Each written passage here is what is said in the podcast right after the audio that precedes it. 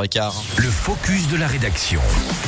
Et donc, afin d'accompagner les usagers au changement des consignes de tri, par exemple, la de SECAM, communauté de communes Cluse Arvé Montagne, a adhéré à une application mobile.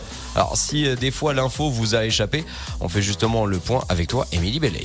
Contribuer à rendre notre territoire plus propre et plus durable en signalant des incidents, c'est l'un des objectifs de cette application. Pas de panique, rien de bien compliqué. Elle vous permet notamment de scanner les codes barres de vos emballages pour connaître leurs consignes de tri et mesurer le CO2 qui sera économisé grâce à leur recyclage.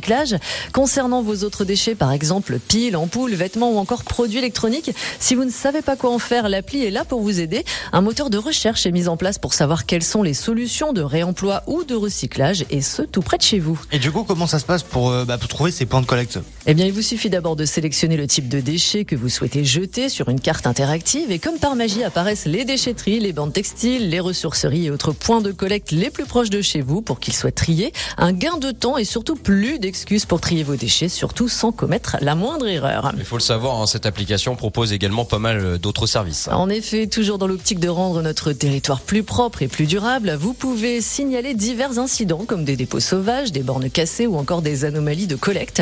En cas de vous pouvez aussi demander facilement un enlèvement pour vos déchets volumineux, voire même une nouvelle poubelle.